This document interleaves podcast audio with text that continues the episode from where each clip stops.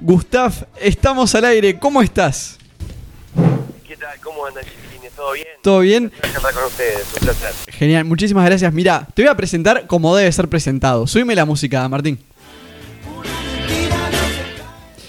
Actor, humorista, locutor y guionista uruguayo. Su corazón viste los colores violeta y blanco de su querido Fénix. Tenemos el placer de presentar con nosotros al señor Gustavo Lorenzo Perini Paredes, o como todos lo conocemos, el gran Gustav. Gustav, ¿qué faltó en esta presentación a tu persona y personaje? Ah, está perfecto. Es la síntesis perfecta. La- sí. La verdad que es la síntesis perfecta. Genial. Este, Contame. no, bien, bien, bien, bien. La verdad, bárbaro. Muy, muy contento de, de estar intercambiando con ustedes. Gracias a vos. Mirá, eh, a todos los entrevistados nosotros tenemos una tradición con Sin Permiso de hacerle un pequeño ping pong. Son preguntas rápidas en las que te vamos a dar un par de opciones y vos tenés que responder. Dale, dale. Genial. Mirá, arrancamos. ¿Milanesa con fritas o chivito? Milanesa con fritas. ¿Mate o café? Café. ¿Un jugador de Independiente de Avellaneda para que se lesione y no juegue contra Fénix? Ah, no, eh, uno que ya se lesionó, que era el que andaba volando, pobrecito, el arquero uruguayo que estaba atajando todo. Que- pobrecito. me- se estaba atajando todo y me enteré que se lesionó, que parece que no juega. Andás rápido. No, no, tremendo, me enteré, me enteré hoy. La, la sacaba de todos lados, la estaba sacando Sosa. Es Un- un crack, no, no le deseo nada malo, por supuesto. Pero, Una pena. pero claro, pero andaba volando. Algo que tu biología no te regaló. Para que te ubiques más o menos, yo eh, necesitaría una barba que no me regaló la biología. Pero a, nivel corporal, decís tener físico, Sí. yo diría que belleza. Belle- Belleza ah. no me regaló. Está, está bien, está bien. ¿Qué tan difícil del 1 al 10 es tomar de un vaso con boca angosta? ¿Cómo, cómo? ¿Qué tan difícil del 1 al 10 es tomar de un vaso con boca angosta? Ah, para mí, bueno, yo abro paréntesis, champán, me encanta el champán, pero no puedo tomar por la copa, la nariz queda, queda toda afuera. No, obviamente, de un 5 para arriba, un 5 para arriba, la mitad para arriba, 50% de dificultad, como mínimo, ¿no? Como base. Y el champán en jarra de cerveza. El champán es una palangana. está genial. ¿Fútbol o básquetbol? Fútbol, fútbol. ¿Radio o televisión? Ah, eh, bueno, hoy radio, ¿no? Porque no estoy. Bien. Claro, porque hoy, eh, pero no, en televisión también, los dos, te diría. Ahí, ahí no. Ajá, A medio, ver, medio. He, he hecho siempre radio también, ¿no? Este, desde el 2005, este, sin ningún tipo de pausa Ahí va. hasta la fecha. ¿Moño o corbata? Corbata, corbata. ¿Por qué la gente tiene que ir a ver tu show este 10 de diciembre en el Teatro de Verano?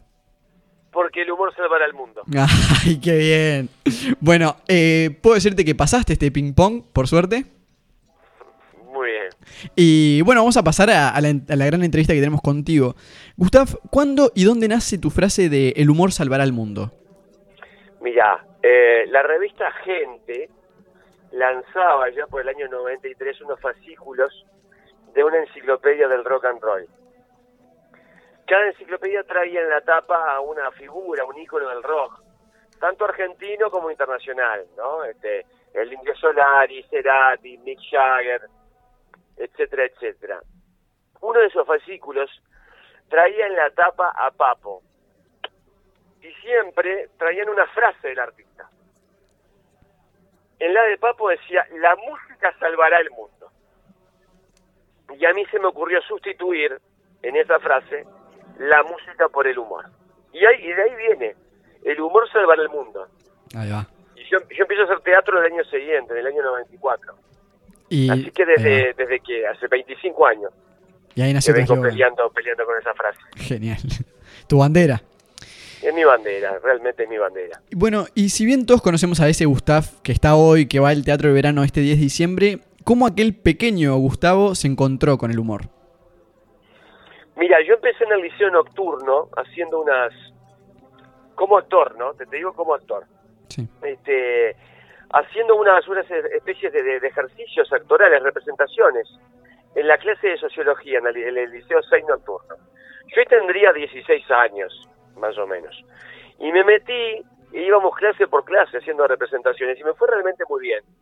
Y le dije a un compañero de apellido Pereira que quería ir a aprender teatro. Me, recomendó tres escuelas. pero sobre todo una, que era Casa del Teatro, con los maestros Alberto Restucia, que falleció este año, y Richard Mirara, que falleció por allá por el año 99. Era una escuela muy rupturista, volcada al humor, a la comedia, y que había hecho este mucha vanguardia a nivel teatral, sobre todo en el teatro del absurdo. Pero te decían que no podías aguantar en esa escuela, porque era una escuela muy fuerte, te decían entre comillas que eran unos degenerados, ¿viste? Y era, y era una escuela muy divertida. Yo me sentí, si no hubiese estado en esa escuela de teatro, yo no hubiese sido quien soy ahora, ¿no? Porque me dieron rinda suelta a mi imaginación, a crear, a escribir mis monólogos. Y ese es el contacto que yo tengo con el humor. Este, obviamente que como espectador fue desde niño en un tablado de carnaval. También ese fue, diría, el primer contacto como espectador, como niño. Ahí va. Genial. Y en todo ese, el humor, ¿qué era lo que a vos te llamaba de, hacer humor? O en este caso, en realidad, vos decís que, arrancaste con esa actuación en aquella escuela. Mm. Pero ¿por qué el humor era la herramienta para vos? ¿Qué era lo que te despertaba? A mí me generaba una gran fascinación hacer, y me sigue generando, hacer reír al otro. Que es como a, eh, ¿cómo puedo explicarlo? Es como un acto de sanación. Mm. Que ver que el otro se está riendo me genera una emoción y una alegría. Siento que estoy haciendo un bien. Siento que mi misión, ¿no? Mi misión en este plano es hacer reír a los demás. Y es, fascinante, es fascinante cuando cuando se logra eso que se llamaba en, el teatro que Roberto dice el logro, que hay toda una platea o miles de personas riéndose, es inconmensurable. Yo siempre digo que lo único que me voy a llevar este, cuando me muera, porque uno no se puede llevar nada, es en mi cuerpo el retumbar de las carcajadas de la gente en la platea. Genial. Eh, bueno, con, esto que me diste, no me diste tanto pie, pero yo te conozco como... No, no. Porque fue un, cierre tan profundo y tan lindo que, bueno, a lo que venimos ahora, la verdad que no, no es ni medio pelo. Porque pensando un poco en las anécdotas, eh, quería preguntarte, yo te voy a decir un par de palabras y vos más eh, a, decir a qué te recuerda. Dale. Si yo te digo un show, un bolso, la policía y un miembro masculino de Polifón, ¿vos qué decís? Sí, te digo Teatro Trash, que era mi grupo de teatro underground a fines de los años 90, a principios de los años 2000. Eh, el personaje principal de lo que hacíamos, que era The Hot Comic Show, que era una especie de parodia al mundo del cómic pero con eh, alto contenido picaresco, eh, tenía como héroe central, superhéroe central a Big Poroto, que era un superhéroe que no tenía ningún poder salvo tener un Big Poroto, ¿no? Bien. Y era, era de utilería, de polifón, y yo lo llevaba en el bolso, obviamente, ¿no? Para las funciones. Y una vez allá por la calle Millán, la avenida Millán, había un boliche, todos en el punto underground, en todos los boliches, un boliche de rock, que se llamaba El Muro, hay un operativo policial a unas cuadras y me detiene la policía para revisarme y, me hace abrir el bolso. Yo no quería abrir el bolso porque obviamente tenía un pic por otro. Te voy hablando de medio metro de polifón, ¿no? sí, está. Pero, pero parecía real. Lo hacía Titres La Gotera, que ahora es la Ovidio Titers Band. Lo hacía con látex, polifón, y vos mirabas, y mirabas era de verdad, lo único que era de medio metro. Era un disparate, era un disparate cuando sacaba eso en la función, la gente se agarraba la cabeza. claro, se mataba la risa. Los, policías, cuando, cuando te revisan, no, no tocan ellos las cosas. Obviamente no abren el bolso. Y me dice, póngalo en el piso el bolso, ábralo. Digo, ábralo usted, tengo una vergüenza tremenda. Me dice, no, ábralo. Tres móviles policiales robando menos. No, no, no. Porque hubo un atraco, hubo un robo, no sé si robaron una farmacia, no sé qué habían robado y, y corro el cierre, tiro, abro. Y me dice, ábralo. Le digo, no, no, no, no. Digo, ábralo usted, ábralo usted. ábralo usted, que esto se va a pudrir todo, acá se pudre todo. y me dice, abra, abra y saque. Y claro, cuando saque aquello, ya, los ojos de la policía no, no, no, no daban crédito, no daban crédito. Y, y además me dice, ¿y esto qué es? Y digo, ¿y a usted qué le no, este, no, tremendo, tremendo. No se fueron, al instante se fueron y me dejaron con el poroto en la calle. el poroto, el poroto sentado en el poroto de la vereda. Después metí todo para adentro y me fui a hacer la función. No, no, pero es un tipo, esa anécdota tremenda, ¿no? un disparate, un disparate. Genial, bueno, eh, leyendo algunas de, las cosas en las que hablabas en diferentes entrevistas, incluso en la tele, cuando dabas algunas notas, eh, hablabas de aquello que era bastante lamentable, al menos para vos, que era el ver al comediante como alguien que solo hacía chistes. Vos, Gustav, ¿qué nos podés decir de, sobre cómo te desenvolves como actor y todo lo que conlleva ser un actor y la preparación, etcétera? Sí, no, a ver, el que cuenta chistes me, parece un arte que yo no hago, que, me parece que es un arte en particular que eh, obviamente no me parece lamentable, este, pero hay que tener una gran calidad, porque a veces, claro, a lo que voy es que la gente te confunde y te pide un chiste. Yo soy actor, volcado en la comedia, pero sí espantoso contando chistes. De verdad, este, si vas a mi monólogo, hay un efecto reidero todo el tiempo, eh, pero no, no es que te cuente un chiste, ¿no? Hay que, realmente yo admiro a la gente que cuenta un buen chiste, ¿no? En una asado, eh, pero la gente piensa que uno cuenta chistes. Yo soy un actor eh, clásico, con una formación clásica, y, y bueno, tengo la disciplina actoral, tengo una, una gran ventaja, que yo escribo, ¿no? Tengo la suerte de que escribo, escribo todo a nivel dramatúrgico, mis guiones también para radio, para televisión, ni que hablar, como te digo, a nivel dramatúrgico, el del teatro, ¿no? Lo que van a ver en el teatro. este, y, y bueno, ensayos, cuido mi cuerpo, que siento que el actor es un deportista, ¿viste? Como decía Antonio Arto, es un traficante de emociones. Este, pero obviamente no es un contador de chistes, es un arte aparte, ¿viste? Yo, eh, la verdad, cuando viene alguien y me cuenta un buen chiste, me encantaría hacerlo igual. Yo lo que tengo es el don, por llamarlo de alguna forma, sin, sin ser fanfarrón, interpretativo, pero siento que el actor justamente no debe ser solo y exclusivamente un intérprete, debe ser un creador integral, un creador general. Te diría que más o menos por ahí sería la síntesis sin, sin, sin aburrirlos, ¿no? Este, y, obviamente, a ver, con muchísima pasión abrazo esto, ¿no? Es mi vocación y la abrazo con un amor este, este infinito. Exacto. Bien, y con este tema de, bueno, hoy hablamos de el humor, ¿no? Y eso de romper las reglas y la sorpresa hace muchas veces al humor. Pero vos muchas veces considerás que lográs hacer humor eh, para todos. ¿Cuál es esa herramienta que te permite lograr la risa con personas y edades tan diferentes? Mira, yo cuando hice un personaje que se llamó Tilio Capanga, ya por el año 2002, sí. esto lo conté muy pocas veces, eh, la agencia de publicidad quedaba en la Plaza Independencia, era punto publicidad, que tenía un penthouse, todavía, calculo que todavía tendrá obviamente.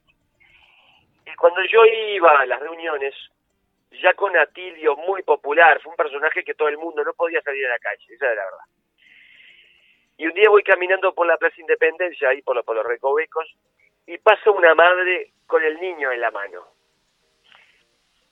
Y nos cruzamos, y yo sigo de largo, y, en el cruce ellos siguen de largo, y el niño le dice, el, niño me queda, da, vuelta la cabecita y me queda mirando. Y el niño le dice, mira mamá, es Atilio. Y la madre como que lo zarandea y le dice, ¿qué va a hacer Atilio? Seguí, seguí, seguí. Yo ahí comprendí una cosa. Lo que le gusta a los niños, le gusta a, todo el mundo. Lo que le gusta a los niños tiene éxito. Y no es que yo arme una cosa exclusivamente para, para, para tener éxito. Yo hago lo que quiero y lo que siento. Pero generalmente mis productos no tenés que correr al niño porque digo algo este explícito. ¿No? Soy muy picaresco, pero picaresco que el niño se puede quedar.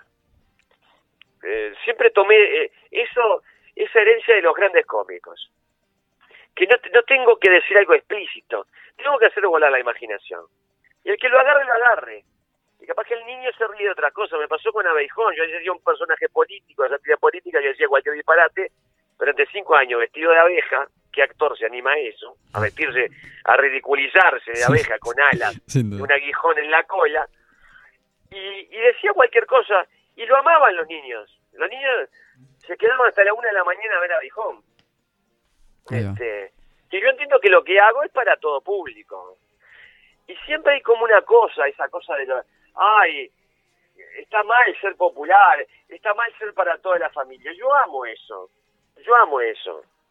Porque la alegría más grande que voy a tener es que capaz que dentro de 10, 15, 20 años, el que fue niño hoy, capaz que me encuentra por la calle y me va a decir, yo me reía cuando era niño, y me va a seguir. Porque lo agarro de chico, lo agarro de chico y, me va a seguir todo el camino, como me pasa. Qué genial. Y me parece fascinante eso, ¿no lo que es hacer reír un niño? que se ría un niño es lo más grande que hay, es lo más grande que hay. Genial. Sí, sin dudas es todo un arte. Y con esto del humor que tiene, viene a romper las reglas o a tomarte de sorpresa, como vos decís, muchas veces está en esa picardía y en dejarnos volar la creatividad. También hay algo hoy en día, capaz que más contemporáneo, que es el tema del auge de una barrera sobre lo políticamente correcto que quizás está creciendo más de lo deseable. Eh, ¿Cómo opinás que está el, humor? O sea, ¿qué lugar toma el humor con algo, con algo que es más ascendente, que es lo políticamente correcto? Sí, yo tengo dos opiniones al respecto. Una es que mm, hay que acompasarse con la evolución de los tiempos. Para mí el mundo, la civilización tiende a evolucionar. Y uno es un necio si no se acompasa con eso. ¿No? Eh, eh, la deconstrucción, el empatizar, etcétera, etcétera. Este, y yo debo decir que yo acompaño eso. Y hay cosas que se hacían eh, a nivel humorístico hace años que a mí ya no me gustaban. Y que yo no, no sé, no, no las aceptaba. por ejemplo, yo nunca utilicé el cuerpo de una mujer para hacer humor. Exacto. No tener este, a alguien en bikini y hacer un humor sobre, sobre alguna condición física. No, eso ya desde que comencé no me parecía gracioso. No, eso nunca lo hice y no me parecía gracioso. Por suerte ha evolucionado y ya no se hace más, ¿no? La, famosa revista de los 80, Argentina. Y también entiendo otra cosa. Mi segunda opinión es, lo artístico está sobre lo político. Generalmente, cuando se da algún tipo de discusión o polémica con algo que, a ver, este, popularmente se dice que no es políticamente correcto, es porque el chiste no es tan bueno. Es porque el chiste no es tan bueno. Entonces queda media agua y termina ofendiendo a alguien. Y ahí lo artístico no se sobrepone a lo político. No sé si soy claro.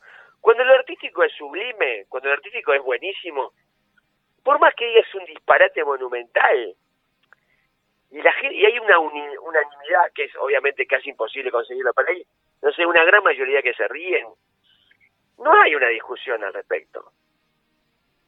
Porque tiene vuelo artístico, porque es bueno. Ahí va. Porque, es bueno artísticamente.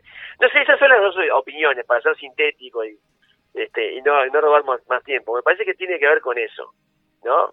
Este, yo, por ejemplo, cuando hacía sátira política me planteaba que el chiste debería ser tan bueno que yo se lo podía hacer a la cara del político y que el político se riera. Ahí va.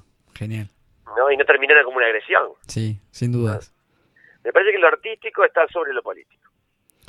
Bien. Em, finalmente, y ahora te voy a dar paso a una parte más eh, lúdica con una compañera de Sin Permiso. Pero la última pregunta que te vamos a hacer es, sabemos que este 10 de diciembre en el Teatro de Verano te vas a presentar con una nueva obra. ¿Qué representa este show para vos? Bueno, tiene, a ver, varias aristas. La primera es que conmemoro 10 años del primer Teatro de Verano, en el 2010 que inaugura toda esta época, esta era de shows de estadios, que inauguré justamente en el 2010 en un Teatro de Verano eh, repleto de gente, cuando nadie pensaba que un actor este, iba, iba a poder presentarse, este, que la gente le iba a acompañar. Yo creo que el gran dilema de aquella época, de hace una década atrás, que propios extraños decían es imposible que 5.000 tipos vayan a ver justamente un tipo. Y yo lo hice porque la gente estaba. Yo, yo accedo a los lugares a través del empuje del público. Uno puede llegar hasta ahí siempre y cuando el público lo acompañe y lo lleve. El público es el que te va llevando. ¿Verdad? Esa es una connotación que va a ser muy, pero muy emotiva. ¿No? Como una confirmación. O sea, 10 años después vuelvo luego de haber hecho, no sé, ante la Arena, el Estadio Centenario, el Prado, el, el Paque Rodó, el Defensor de Sporting, qué sé yo. Y la otra, el año este en particular. Yo creo que nos merecemos este el leitmotiv del espectáculo que es eh, para reír al aire libre bajo las estrellas. Me parece que es un caño de escape ese 10 de diciembre. Es como, bueno, el suspiro, es como me permito que los pulmones se me llenen, se me llenen de aire al aire libre y que la carcajada retumbe en las canteras del Parque Rodó. Nos merecemos eso. Yo no digo ir a, a celebrar el año, a hacer la famosa despedida del año que yo hacía, pero así a permitirnos, tipo, Bueno, descomprimamos. Descomprimimos, descomprimamos y vamos, y vamos, y ahí al aire libre y, me río al aire libre. Déjenme a mí hacer ese trabajo, pero es como, viste, está, el caño de escape. Es el la válvula que ya, bueno, está. Redondeamos desde 2020, pero lo redondeo así, de la mejor manera posible, positivamente, este, a pesar de todo lo, que ha pasado. Me parece que va a ser muy simbólico, muy emotivo y muy significativo. Totalmente. Gustav, muchísimas gracias por este espacio de entrevista. Te voy a dejar con Agustina que te va a dar un espacio de más lúdico para entretenernos todos juntos. Bueno, bueno.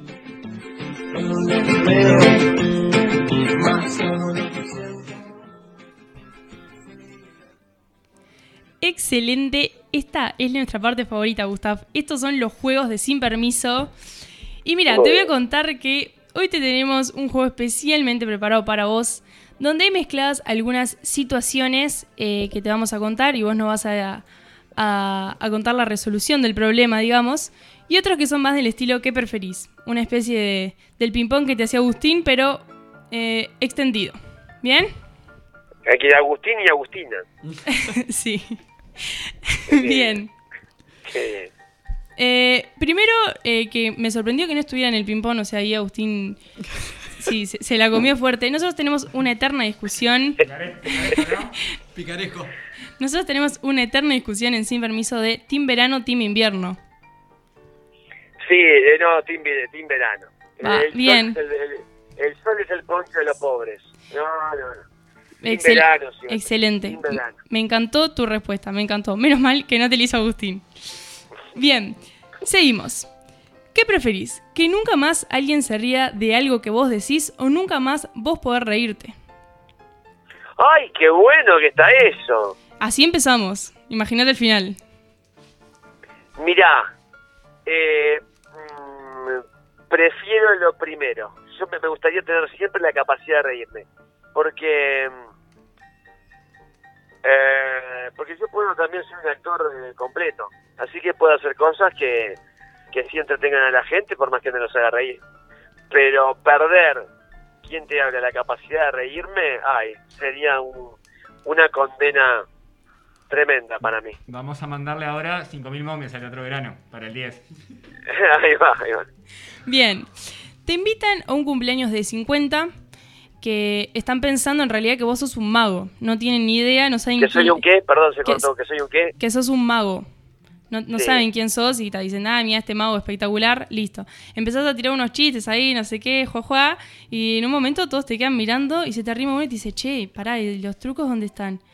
Y, y, y, tenés un montón de cincuentones ahí molestos esperando magia. ¿Qué haces?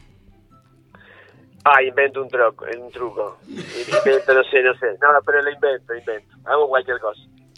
Claro, o sea, sale mal la carta y nunca adivinas la carta. No, sí, sí, hago un chiste al respecto. No, pero salgo del paso, ¿no?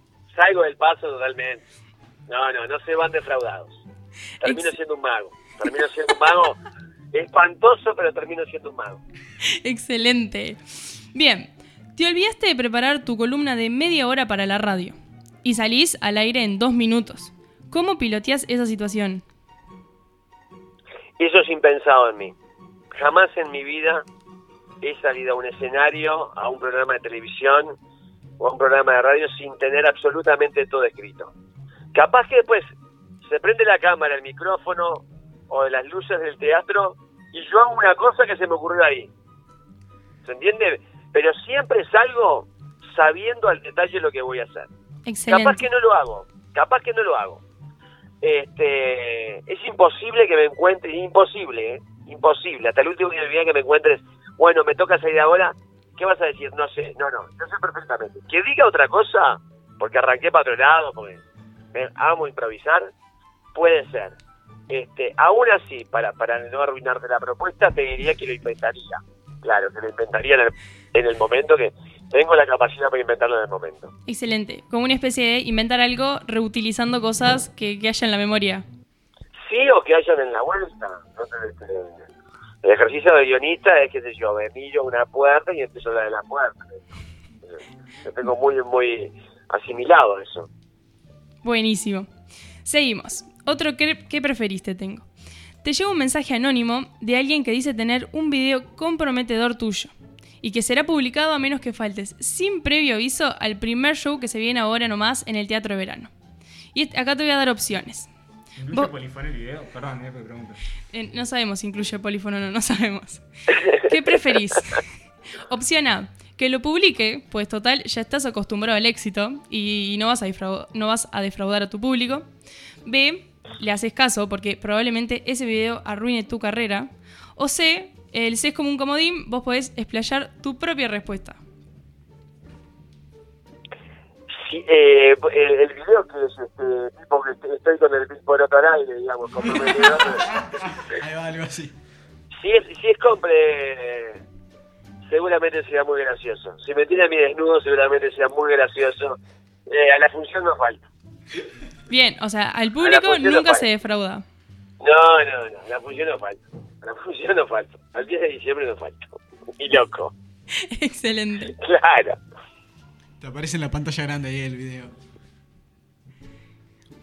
Estás en medio de una obra y estás esperando el pie con un sonido de llamada que viene desde la producción. Ese sonido nunca llega. ¿Qué haces? Eh, hago la onomatopeya, porque mi- mis espectáculos generalmente hago casi todos los sonidos. Con, con mi voz hago el sonido de, del ring. Claro, sale un ring No. ring y ya está. Claro, hago y, y atiendo este teléfono. Sí, sí, zafo, tranquilamente. Multifacético. No se olviden, chiquilines, que yo actúo solo, quiero decir. Estoy acostumbrado a que me pase cualquier cosa y yo solo este, salí al ruedo. Un todoterreno, sin duda. Bien, estás en el medio de la función que tal, listo, hiciste el ring ring, lo, lo- zafaste esa situación. Pero hay una pareja que empieza a tener una discusión salada. ¿No? A tal punto Sí. que todos están prestando la atención en lo que discuten ellos y dejaste de ser el protagonista ahí.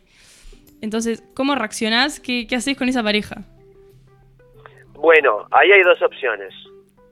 Este, no meterse, pero eh, desde el silencio y la mirada y lo gestual, sí, eh, a ver, dar a entender que eso está pasando desde el escenario y capitalizarlo sin reírnos de ellos, sin reírnos, porque yo no me voy a meter con ellos, sino haciendo notar que soy un espectador de eso que está pasando, lo capitalizo para que la gente me mire a mí y se ría. Bien, ¿te ha pasado alguna vez o situación similar? Me ha pasado de todo, me ha pasado que, que un tipo que se desmayó en pleno de la función, me ha pasado discusiones, me ha pasado que este eh, hubo un, un corte de luz en medio del espectáculo. Eh, no, no, no, me ha pasado todo, todo, todo, todo. Con el corte de luz salimos para el ring ring, no esperamos ningún sonido. No, no, no, tremendo, tremendo, tremendo. Me ha pasado que uno se desvaneció, eh, vino la coronaria, eh, se lo llevó y yo seguí con, y después tuve que seguir con el espectáculo. No, no, no, no, de todo. Eso es lo mínimo, eso es lo mínimo. Este, no, no, lo mínimo, discusiones, todo. Yo estoy, me crié actuando en boliches, así que imagínate todo el desfile de personajes que me, que me fumé, ¿no? Excelente. Y para cerrar tenemos la que nosotros consideramos más picante. Más picante tu respuesta. Estás en el Parque Capurro mirando tranquilamente un partido de Fénix. En, el, en eso eh, estás en la tribuna y se arma alta piñata, pero alta piñata. Ves que alguien que claramente te aventaja en lo que sería un mano a mano, o sea, está enorme, te viene a dar una paliza. Entonces vos, opción A, no te achicás y vas a las manos. Opción B, gritas, no me pegues, soy el gran Gustav, al mejor estilo, no me peguen, soy Giordano. C, te agachás evitando el primer golpe y después salís corriendo. La tercera, cuido mi cara más no poder. Perdón, ahora que introducieron la, opción la opción Parque Capurro, este, déjame inventar una situación, porque la gente acá no, no mira mucho fútbol, ¿no? Mis compañeros. Eh, faltar el 10 de diciembre y festejar eh, eh, cómo eliminás a Independiente en Avellaneda con un gol de Nequecaur y Carrasco sacándose el, el saco, corriendo en la mitad de la cancha, tirándose en el medio de la cancha, o ir al 10. No, no, ir el 10. Ir el 10 porque la gente pagó la entrada. Pero era el Pero, partido más este, importante de la historia. Sí, sí, sí, Ah. sí, no, pero igual no coincide. no coincide. Es miércoles y después es, de- es el otro miércoles. Lo tenés no coincidencia. Era el No, más no, no importante. No, igual lo que te digo es que si pasamos de fase puede ser que me coincida. Si jugamos un jueves, porque esto es jueves 10 de diciembre. No, no, pero la gente te la puedo dejar Varela. Está bien, está bien. No la puedo dejar Varela de ahí. No, no, primero la vocación. Genial. Primero la vocación. Primero la vocación. No, no, y, claro, y en cuanto al lío, zafo, zafo, zafo. Que no le dé más vuelta porque va a querer eliminar Independiente. Deja, deja quieto. Claro. En, en cuanto al lío, zafo. Zafo, este, totalmente, totalmente zafo. Genial. Eh, Gustav, nada más que agradecerte, muchísimas gracias por el espacio. Contar que Gustav es una persona que se dedica a, a dar el espacio a muchos, a mucha gente que recién comienza, como podemos ser nosotros. El- los tiempos se podían complicar y Gustav estuvo ahí cuando tenía un espacio libre para, para darnos para adelante y agradecerte de todo corazón. Bueno, y cuando eh, tengan sus programas propios en, en radio, eh, profesional, en los grandes medios y televisión, eh, acuérdense de mí y háganme una nota. Vas a ser el primer invitado que vamos a llevar, Gustav. Te pido por favor, te pido por favor. Muchísimas gracias por todo, Gustav. No, por favor, los espero el 10 de diciembre. Las entradas este, están en la web Habitat o en cualquier local Habitat. Apúrense porque obviamente se van a, a agotar y recuerden que el humor salvará el mundo. Genial, muchísimas gracias. Estaremos ahí. Nos vemos. Chao, abrazo. Abrazo.